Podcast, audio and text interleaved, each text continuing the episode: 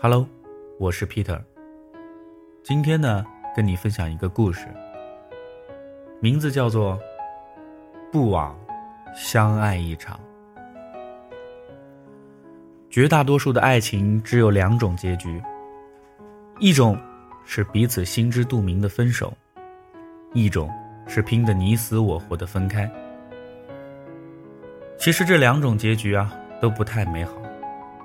单就我个人而言，我更喜欢两个人平淡如水的分开，没有争吵，也没有吵闹，就是我不那么爱你了，也想不出继续和你在一起的理由，然后说分手，另一方说好的。我觉得这应该是所有爱情典范里最靠谱又最标准的分手，直到我遇见鸽子。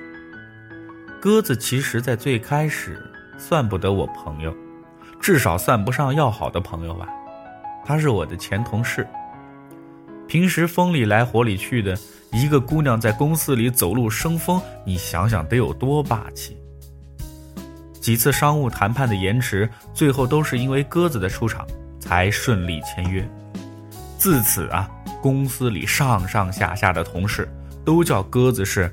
百步穿杨，小鸽子。我跟他熟络，也是因为有几次工作的来往。平时不打交道的时候，只是觉得这姑娘粗心胆大。深交了之后才知道，鸽子虽然胆大，但心更细。比如那段在公司加班的日子里，他会提前把每个人杯子里的热水打好，准备好纸笔。啊，到了饭点儿订好餐，甚至熟悉每个人的口味，简直完人呐！我经常和他开玩笑：“哎呀，不知以后哪个小子有福喽，能娶到你这么好一个媳妇儿。”别逗了，我都快当拉拉了，还媳妇儿？鸽子笑着说：“拉拉，那你也一定是一个功力十足的拉拉。”我打趣道。人呐，其实想的太多，也没什么好处。鸽子突然神情黯然的这么说了一句，我不知道怎么接啊，就没再说话。后来，中秋时庆功宴的时候，我才有机会真正的了解鸽子。公司庆功，鸽子自然是最受欢迎的员工，台上台下没少喝酒。等轮到我这里。鸽子给我使了个眼色，我明白，肯定是喝高了。我扶着他出了饭店，找了一个拐角处坐了下来。有烟吗？给我一根。鸽子突然这么来了一句：“有是有，你还抽烟？”我很诧异的问道。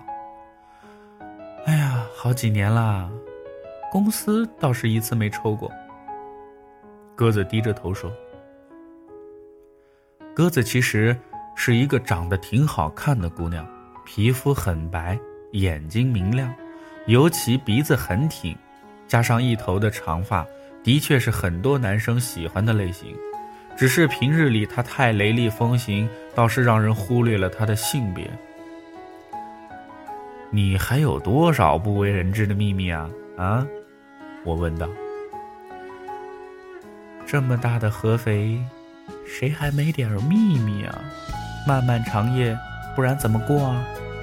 鸽子抽着烟，轻轻地说：“倒也是，这样吧，心里啊有什么憋屈，跟我说说，兴许能帮你呢。”我笑呵呵地说着：“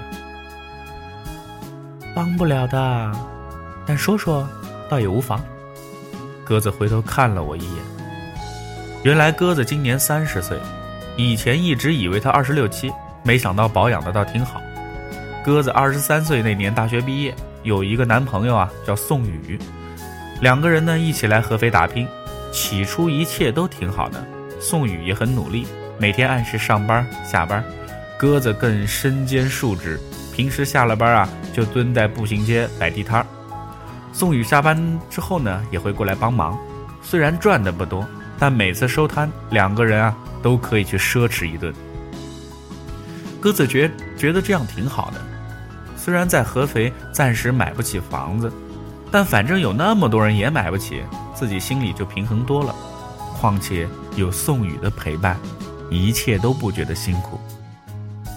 最开始两个人住的是地下室，第二年搬到了地上，然后呢是合租，最后啊是租的一室一厅，日子倒也美满。相比之前的时候，已经不知道好了多少。鸽子二十五岁的时候呢，琢磨着什么时候嫁给宋宇呢？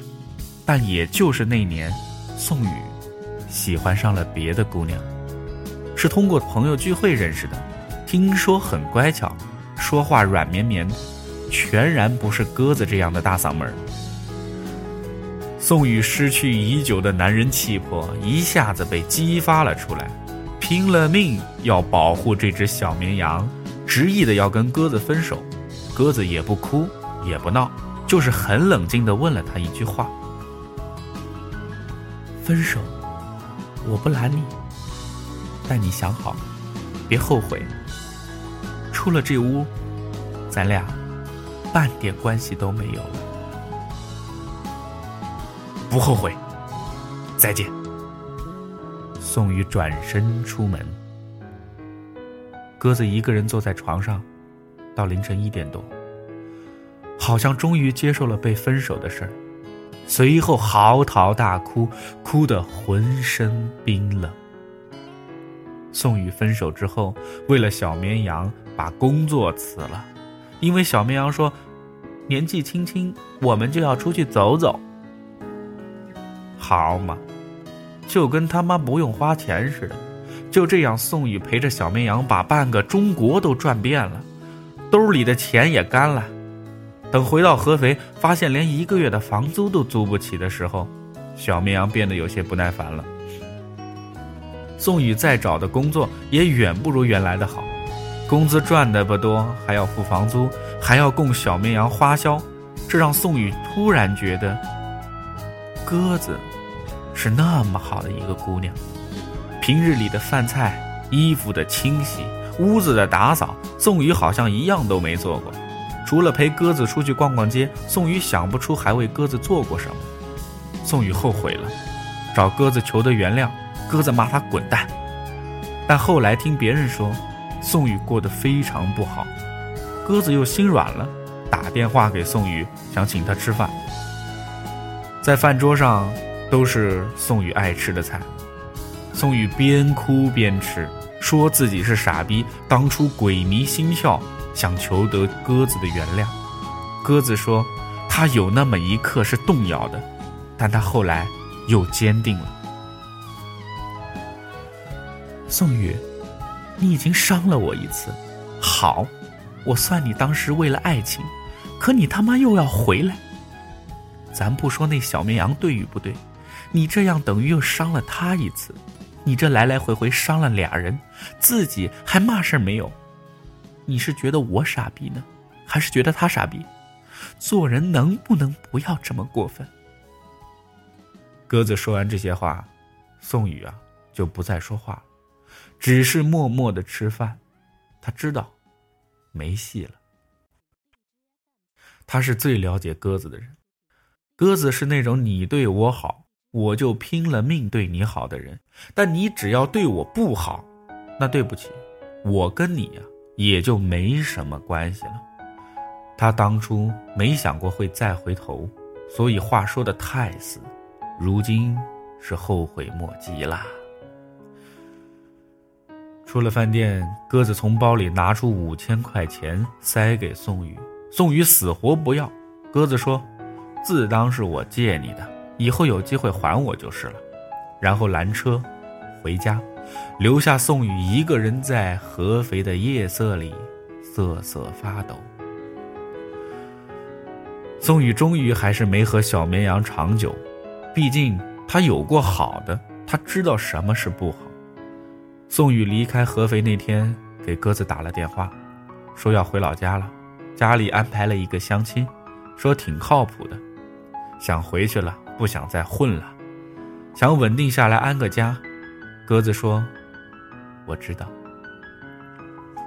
宋宇走了，留下了曾经跟他一起来合肥的鸽子。鸽子没有退路，只能继续往前拼着。鸽子在在那段最难熬的日子里，正是在公司最拼命的时候。无人知晓，平时嘻嘻哈哈的鸽子，每天心里都下着瓢泼大雨。没多久，宋宇就结婚了，找了个老家的姑娘。听说很朴实，笑起来很像鸽子。说完这些的时候，一包烟啊已经被鸽子抽没了。鸽子起身拍拍身后的灰尘，说：“走啦，回去继续喝酒吧。”后来呢？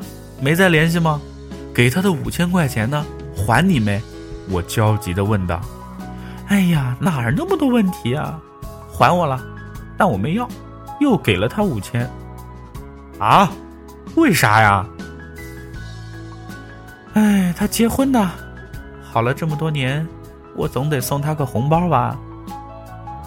为什么对他这么好？鸽子沉默了半天，揉了揉眼睛，看着我说：“这可能是我最后一次对他好了，以后不再会有机会了。钱无所谓。”只希望他能过得好一点。如果他以后有困难，我可能也会帮他，但那时候估计就得打欠条了。毕竟我们在一起这么多年了，无论他当年怎么伤我的，我对得起这么多年的感情。毕竟，不枉我们相爱一场。说完这些，鸽子又跑进饭店里继续喝酒。我有些恍惚，恍惚，觉得鸽子这么好的姑娘，我应该和她相爱一场。我是 Peter，咱们下个故事再见。